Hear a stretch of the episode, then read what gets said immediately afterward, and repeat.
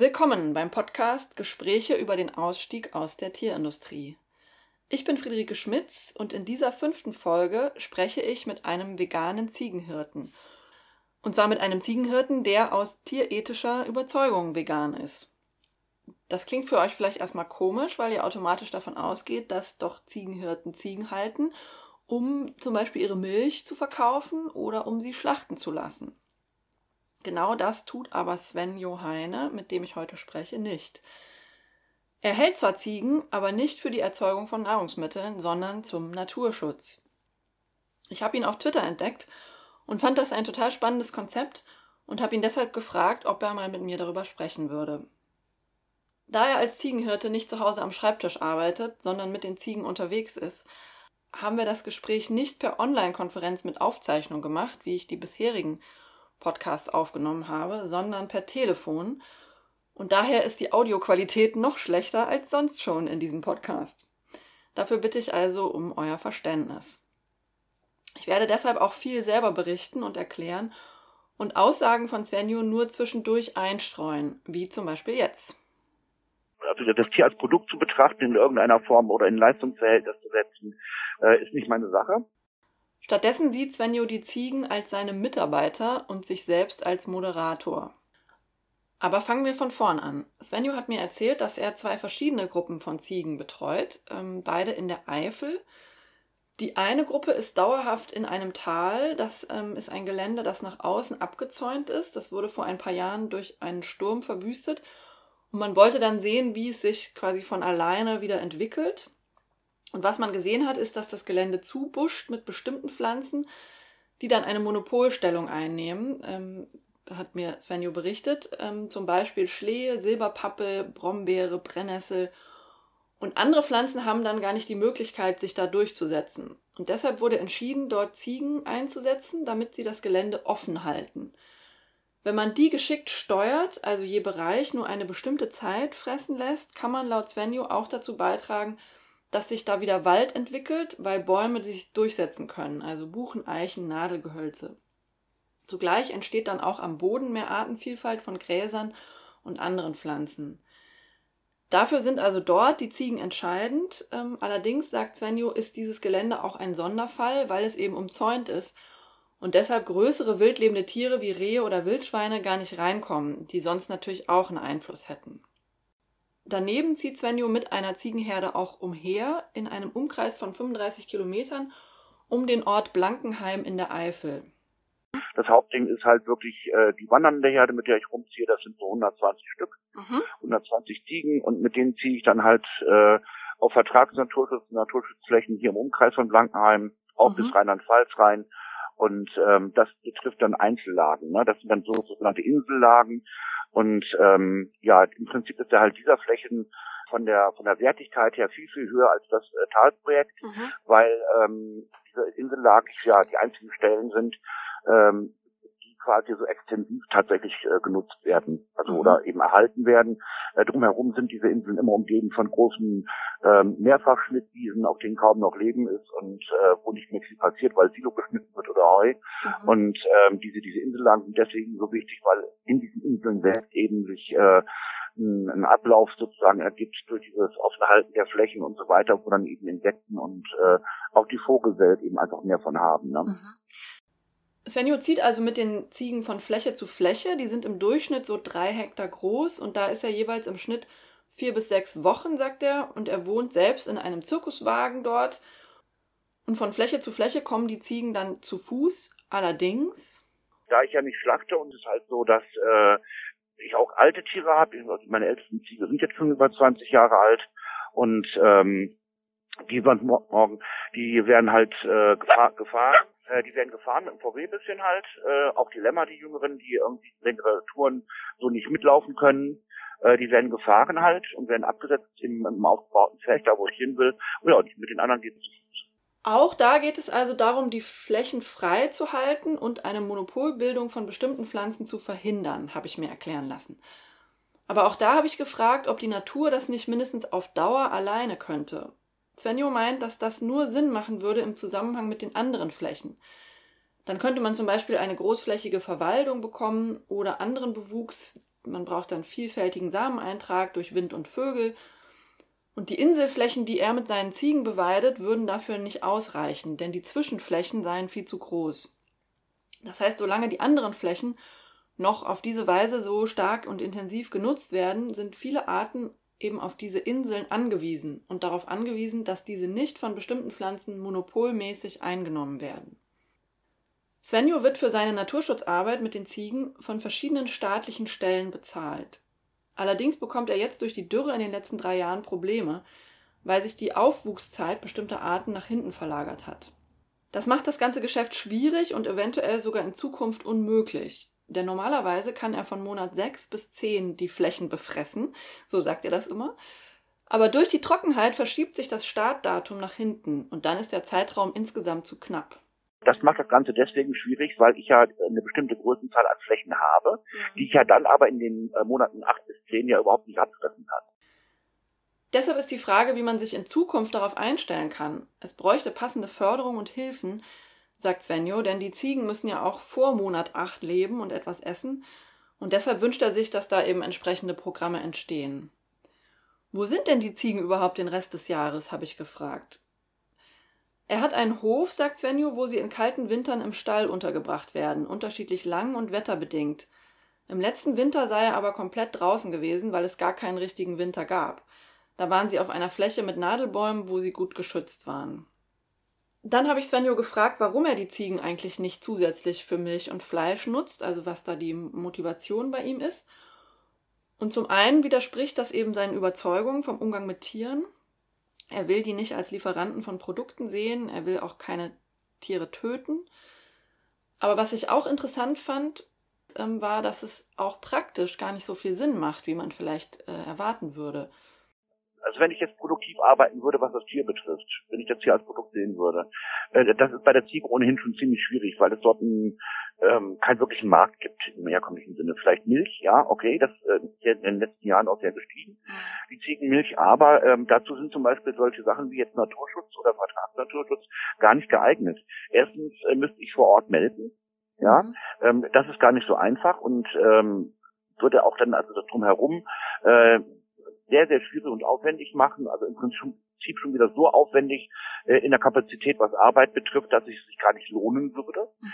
Das ist das eine. Und auch die gesetzlichen Vorschriften sind da knallhart mit Außenmelken und so weiter. Das würde so gar nicht funktionieren. Hygienevorschriften, Ab, ne? Ja, Hygienevorschriften und so weiter. Und das, was mhm. aber der eigentliche wirkliche Hintergrund ist, dass diese Kalbmagerflächen ähm, äh, von der Wertigkeit her als Energieträger äh, nicht ausreichend sind, um wirklich tatsächlich dann eine Menge Milch zu erzeugen mhm. bei einer Ziege über den Grundbedarf, äh, wo man sagen kann, okay, jetzt ähm, habe ich einen, einen hohen Gewinn an Milch, ähm, dass ich sagen könnte, es lohnt sich jetzt irgendwie alles mit Produkt oder mit Verkauf zu generieren. Mhm.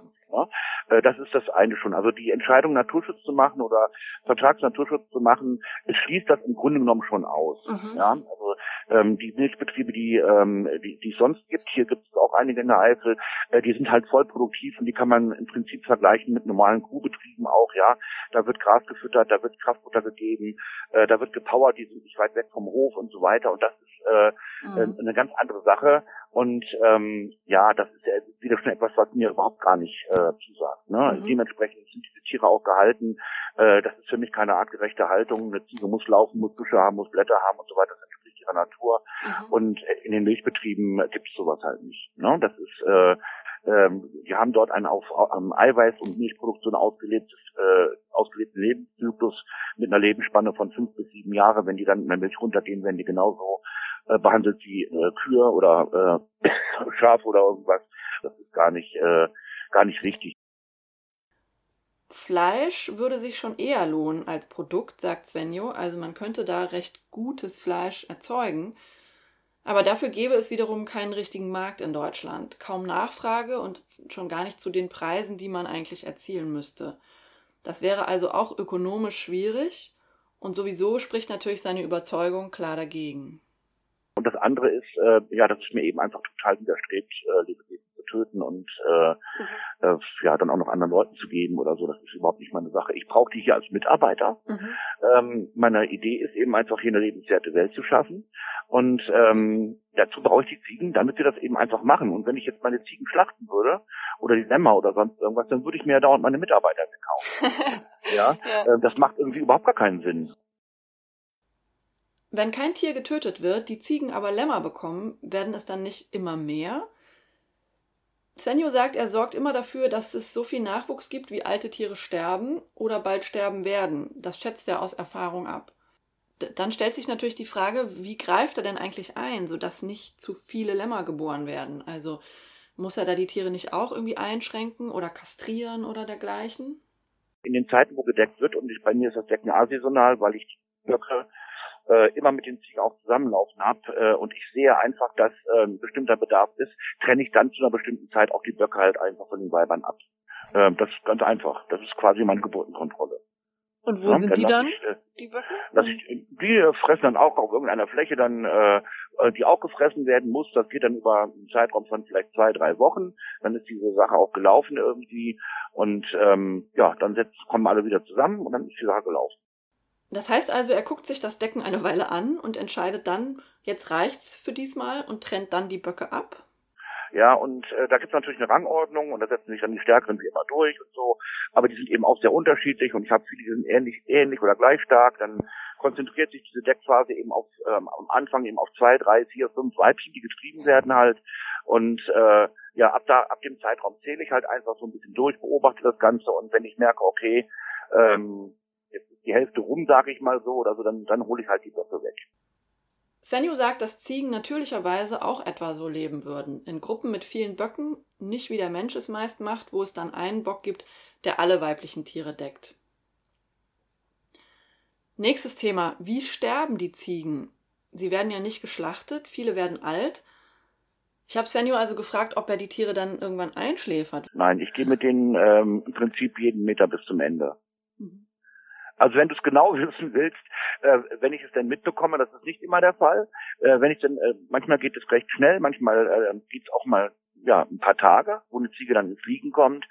Ähm, äh, ich, ich versuche es mal bildhaft einfach so zu machen. Eine altgediente Ziege, die kenne ich ja dann auch 20 Jahre, ne? Und ähm, äh, das ja quasi Partner von mir. Ne? Also ich kenne die in- und auswendig vom Tag, wo sie geboren worden sind, bis zu ihrem letzten Tag halt. Mhm. Äh, und, und, jetzt, um auf das Bild zu kommen, ist es halt wirklich so, ähm, die Ziege liegt mit ihrem Kopf auf meinem Schoß. Mhm. Und stirbt dann. Äh, das kann sich stundenlang hinziehen. Ja. Das sei dann natürlich eine Abwägung, sagt er. Er kenne ja seine Tiere und er würde eben darauf achten, was das Tier noch für eine Energie habe, ob da noch ein Lebenswille ist bei dem Tier. Wenn äh, ein Tier äh, 22, 23 Jahre alt ist, ja, und ähm, ich ähm, über einen halben Jahr Verlauf, äh, trotz Entwurmung, trotz Leberegelbehandlung und der Weite sehe, dass ein Tier abbaut, dann steht das in einem Tier im Gesicht geschrieben, genau wie mir oder dir auch halt, ja, wenn wir mhm. alt sind. Ja. Irgendwann ist einfach ein Punkt, äh, wo man merkt, äh, es geht zu Ende, ohne dass jetzt meinetwegen, wie gesagt, äh, eine Verwurmung oder ein Leberegel oder äh, irgendeine andere Erkrankung Vordergrund steht, sondern so eine ganz körperliches Aus einfach äh, da ist, ähm, dann mache ich auch nichts, ne? Dann lasse ich mhm. sie einfach. Aber in anderen Fällen, wenn Tiere krank sind oder sich verletzen, dann werden die behandelt, sagt er. Zum Beispiel bei Beinbrüchen werden die Beine geschient. Die Tiere kommen auf die Seite, lernen wieder gehen und kommen dann zurück in die Herde. Als nächstes habe ich Svenjo gefragt, wie er die Beziehung der Ziegen untereinander wahrnimmt. Das ist ja eine große Herde, da muss es jede Menge verschiedener Beziehungen geben. Manche mögen sich, andere können sich nicht leiden und so weiter. Ja, das ist genau wie bei uns Menschen, ja. Das ist äh, überhaupt nichts anderes. Also ähm, eine ne Ziegenherde ist eine Gesellschaft, ja. Und äh, da ja nun alle aus irgendwem kommen, der auch in der Herde ist, ja, ähm, gibt es natürlich da Beziehungen. Es gibt Gruppenbeziehungen, es gibt äh, Beziehungen von einzelnen Ziegen. Äh, es sind Onkel, Tanten, Brüder, Schwestern. Ähm, den einen mag man mehr, den anderen mag man weniger. Mhm. Ähm, und so weiter. Mit anderen äh, schläft man Körper an Körper die Nacht über, andere können sich nicht riechen und schlafen über weiter auseinander und äh, ist komplett unterschiedlich, ist im Prinzip überhaupt gar nichts anderes als bei uns Menschen ja. letztendlich. Und ähm, ja, der Witz an der ganzen Sache ist sie eben einfach zu lassen. Ne? Ja. Ähm, also deswegen habe ich vorhin am Anfang gesagt, ich fühle mich eigentlich eher wie ein Moderator. ähm, ich mache nichts mit denen. Ne? Also ähm, die Flaschenlämpchen sind jetzt zum Beispiel welche, die kommen auch gerne mal zu mir. Ich schlafe auch manchmal in der Herde drin, dann kuscheln die sich um mich und so weiter. Das kennen sie auch, weil sie bei mir sonst, wenn ich so aufziehe, mit der Flasche alle mit im Bett schlafen. Äh, dass die Mütter halt auch machen mit den Kleinen. Mhm. Ähm, dann kommen die zu mir und legen sich um mich drum herum Mhm. Und äh, ja, andere Ziegen, wie gesagt, da kannst du manche Familie hier sehen, ähm, wo aus einer Familie noch acht, neun, zehn äh, Tiere sind, sozusagen. Ähm, ältere Böcke, jüngere Böcke, vielleicht noch zwei Weibchen, Lämmchen, das ähm, alte Muttertier und so weiter. Und die scharen sich dann halt um ihre alte Mutter, die mittlerweile schon zigfach Oma ist und so weiter. Also richtige Gruppenverhalten untereinander auch halt. Ne? Svenjo hat auch Hunde, ähm, die bei ihm mitarbeiten. Aktuell drei, da habe ich gar nicht so genau nachgefragt, aber hier ist mal ein äh, interessantes Zitat. Also der eine, der Fatze, ist jetzt 14. Der hat jetzt seit letztem Jahr Herbstrente beantragt. Ich habe sofort unterschrieben. Der Satz, ähm, genauso wie auch äh, Svenjos Tätigkeit insgesamt, glaube ich, würden ähm, zu Donaldson und Will Kimlicker gefallen. Das ist das kanadische Ehepaar, das das Buch Zoopolis geschrieben hat. Äh, die meinen ja, dass domestizierte Tiere Mitbürgerinnen und Mitbürger werden sollten in, innerhalb einer gemischten Mensch-Tier-Gesellschaft. Und die beiden, äh, Donaldson und Kimlicka, denken auch, dass ähm, es durchaus mit einem Mitbürgerstatus und mit äh, sehr ähm, umfassenden Tierrechten vereinbar wäre, dass die Tiere auch bestimmte Arbeiten verrichten, sofern das eben gerecht gestaltet sei, ähm, so, sofern es ihrem Mitbürgerstatus nicht widerspricht und Krankenversorgung, Rente, Arbeitsrechte, das sind genau die Dinge, die nach der Zoopolis-Idee auch domestizierten Tieren zustehen sollten. Also ganz äh, interessantes Konzept auch, finde ich. Der letzte Teil meines Gesprächs mit Sven Joheine drehte sich dann um die größeren Zusammenhänge. Was wünscht er sich eigentlich für die gesamtgesellschaftliche Agrarwende? Was sollte sich ändern? Als Veganer und als jemand, der das Töten von Tieren ablehnt, ist er natürlich äh, sehr kritisch gegenüber der bestehenden Tierhaltung Zugleich denkt er aber, dass die Idee, dass man Tiere nutzen und töten kann für die Ernährung, noch total weit verbreitet sei in der Gesellschaft. Der Bedarf sei eben noch da nach Fleisch- und Tierprodukten. Und deshalb würde sich das nicht so schnell ändern. Ähm, die Tierhaltung würde nicht in kurzer Zeit stark zurückgehen können. Gleichzeitig sieht er aber auch, dass da schon ein Wandel stattfindet, dass Leute beginnen, sich auch anders zu ernähren. Was er sich wünscht, hat er gesagt, ist, dass diese Entwicklung Schritt hält mit der Entwicklung in der Landwirtschaft selber. Das heißt also zum Beispiel, dass wenn der Tierkonsum und dann auch die Tierproduktion zurückgehen, wir die Flächen sinnvoll anders nutzen, auch mit Naturschutz.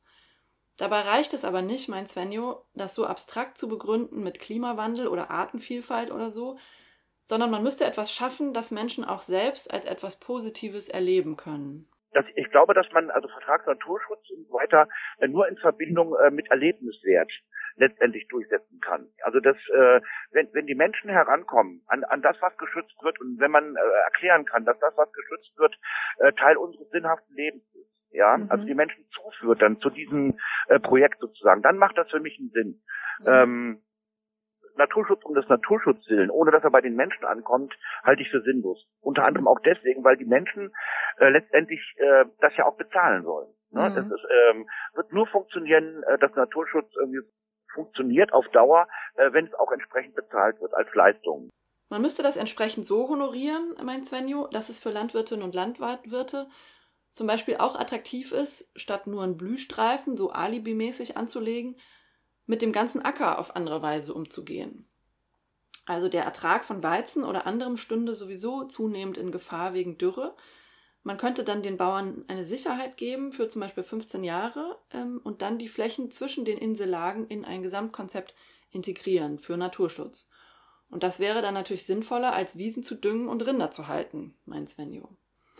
Die kommerzielle Tierhaltung zur Produktion von Fleisch und Milch sollte entsprechend aus seiner Sicht ganz aufhören. Wir können uns das leisten, sagt er. Zugleich glaubt er aber nicht, dass das in absehbarer Zeit auch tatsächlich passieren wird. Die Silowiesen, die zur Heugewinnung genutzt werden, seien praktisch tot. Äh, da, da, wird nicht gewürzt, nicht gesprungen, da wachsen keine Blumen und Pflanzen und so weiter und so weiter. Und wenn man doch als Mensch, der in der Natur sich bewegt, eben einfach weiß, dass alles miteinander zusammenhängt. Ja, mhm. also die Insektenwelt mit der Vogelwelt, die Vogelwelt mit den Raubtieren, die dann wiederum aus der und so weiter und so weiter. Wenn man sieht, dass das alles ein Kreislauf ist, ist jede Einmischung des Menschen in diesem natürlichen äh, Zusammenhang ist immer ein Schaden. Ja. So, und äh, wenn man dann eben ähm, den Nutzen sieht, der da gegenübersteht irgendwie, äh, äh, und die, die Konsequenzen, die das jetzt gehabt hat in den letzten Jahren, die, die ja uns jetzt gewahr werden, ne? Mhm. Äh, sei es nun CO2 und dergleichen anderen Dinge, ja, äh, Volkskrankheiten, ähm, die es einfach gibt auf, äh, auf Grundlage äh, von äh, Milchprodukte, die man zu sich nimmt oder Fleisch, vermehrter Fleischkonsum und so weiter. Mhm. Wenn man sieht, das, ist, das Ganze ist ein krankes Ding letztendlich. Mhm. Ja, und jede Silofläche, jede einfach offene Fläche, die einem anderen äh, Nutzen zugefügt wird, ja, äh, macht mehr Sinn. Das war ein schönes Schlusswort von Svenjo, finde ich. Ich finde seine Tätigkeit insgesamt tatsächlich äh, ein total interessantes Konzept. Also es wird ja oft argumentiert, dass wir sogenannte Nutztiere brauchen, um Grünland zu erhalten, um Flächen offen zu halten, für die Artenvielfalt oder auch für die Kulturlandschaft. Das Argument ist selber schon ein bisschen kritisch zu sehen oder differenziert zu betrachten, glaube ich. Denn zum einen das, äh, gilt das sicher nicht für alle Flächen, die heute Grünland sind. Also es gibt zum Beispiel Moorflächen, die man wieder vernässen statt beweiden sollte. Oder es gibt äh, viele Gebiete, wo es super wäre tatsächlich, wenn da wieder Wald entstehen würde. Ähm, und zum anderen ist es auch so, dass die meisten Grünlandflächen, die heute für ähm, Rinder genutzt werden in der einen oder anderen Form, eben gar nicht besonders artenreich sind, wie wir es eben schon gehört haben, sondern eben intensiv Grünland das der Natur praktisch gar nichts bringt und der Artenvielfalt auch nicht. Ähm, also ich glaube, das Argument mit dem Grünland als Naturschutz äh, ist oft nur vorgeschoben, also ist oft eigentlich nur eine Verteidigung der Milch- und Fleischwirtschaft. Aber trotzdem glaube ich, dass es an dem Argument schon eben auch was dran ist, ähm, also es nicht immer nur vorgeschoben ist, ähm, denn es gibt tatsächlich Flächen, bei denen es eben sinnvoll und gut erscheint, wenn die beweidet bzw. befressen werden. Aber der entscheidende Punkt ist eben, das müssen keine klassischen Nutztiere machen. Ja, ähm, also zunächst mal gibt es dann viele Fälle, wo das auch von wildlebenden Tieren erledigt werden kann. Ne? Dass, ähm, dass das nicht die wildlebenden Tiere machen können, hat eben oft schon mit der sonstigen Gestaltung der Landschaft zu tun, ähm, wie das Svenjo auch erklärt hat. Ähm, aber selbst wenn wir mal von den wildlebenden Tieren absehen, müssen es keine klassischen Nutztiere in dem Sinne sein, dass wir sie eben auf bestimmte Leistungen züchten, dass wir ihnen die Kinder wegnehmen, dass wir sie töten und dass wir eben ihre Produkte verzehren, sondern es könnte auch passieren mit Hilfe von Tieren, mit denen wir eben eher so zusammenarbeiten, wie Svenjo das tut. Also die wir zwar halten und auch nutzen ein Stück weit, aber eben nicht in der Weise äh, manipulieren, einschränken und töten, äh, wie wir das eben mit ähm, Rindern, Schafen, Ziegen typischerweise tun. Die Tiere sind natürlich auch bei Svenjo ein Stück weit fremdbestimmt, sie sind abhängig. Daraus entstehen auch immer Gefahren. Ich habe auch selber jetzt die Herde und die ganze Situation nicht gesehen. Ich habe nur am Telefon darüber gesprochen und davon erfahren. Und natürlich kann man auch diskutieren, ob es in einer idealen Welt tatsächlich diese Form von Tierhaltung und Tiernutzung noch geben sollte. Aber ich zumindest kann mir durchaus vorstellen, dass es ein gutes Zusammenleben von Menschen und Tieren geben kann, das etwa in die Richtung geht, wie Svenjo das heute schon praktiziert. Und das ist, das kann eben auch eine Tierrechtsposition sein. Also es gibt zwar Tierrechtlerinnen und Tierrechtler, die sagen, jede Form der, der Abhängigkeit, jede Form des Zusammenlebens von Menschen und Tieren äh, muss aufhören, weil die Tiere eben immer verletzlich und von, von Ausbeutung, verletzlich bleiben und von Ausbeutung bedroht sind und so weiter. Aber es gibt eben auch andere Positionen, wie die genannte äh, von Sue Donaldson und Will Kimlicka mit dem Buch Zoopolis, die eigentlich sagen, wir, wir sollten die Ausbeutungsbeziehungen beenden, aber wir sollten kooperative, positive, gute Beziehungen zwischen Menschen und Tieren nicht beenden, sondern gerade fördern und ausbauen. Und vielleicht ist das eben so also eine Form Naturschutz mit Ziegen, ähm, die, die man als Individuen ernst nimmt, um die man sich kümmert, äh, die man nicht tötet, nur weil sie einen bestimmten Zweck nicht mehr erfüllen oder sowas. Ähm, vielleicht ist das eine solche Weise von, von guten Mensch-Tier-Beziehungen auch für die Zukunft. Und das könnte, denke ich, auch ein Baustein sein in so einem größeren Ausstieg aus der Tierindustrie oder Ausstieg aus der Nutztierhaltung, ne? wenn man sagt, wir wollen bestimmte Grünlandflächen erhalten, aber wir wollen eigentlich die Nutztierhaltung, auch die Rinderhaltung für Fleisch und Milch abbauen, dann könnte man eben die richtigen Rahmenbedingungen schaffen, Ausbildung, Bezahlung, äh, damit eben stattdessen sowas passiert. Und das wäre dann auch aus Naturschutzsicht, also nicht nur aus Tierrechtssicht, sondern auch aus Naturschutzsicht, für diese Grünlandflächen ähm, nicht nur eine Alternative zur Nutztierhaltung, sondern eben sogar besser. Das war die fünfte Folge vom Podcast Gespräche über den Ausstieg aus der Tierindustrie. Vielen Dank fürs Zuhören.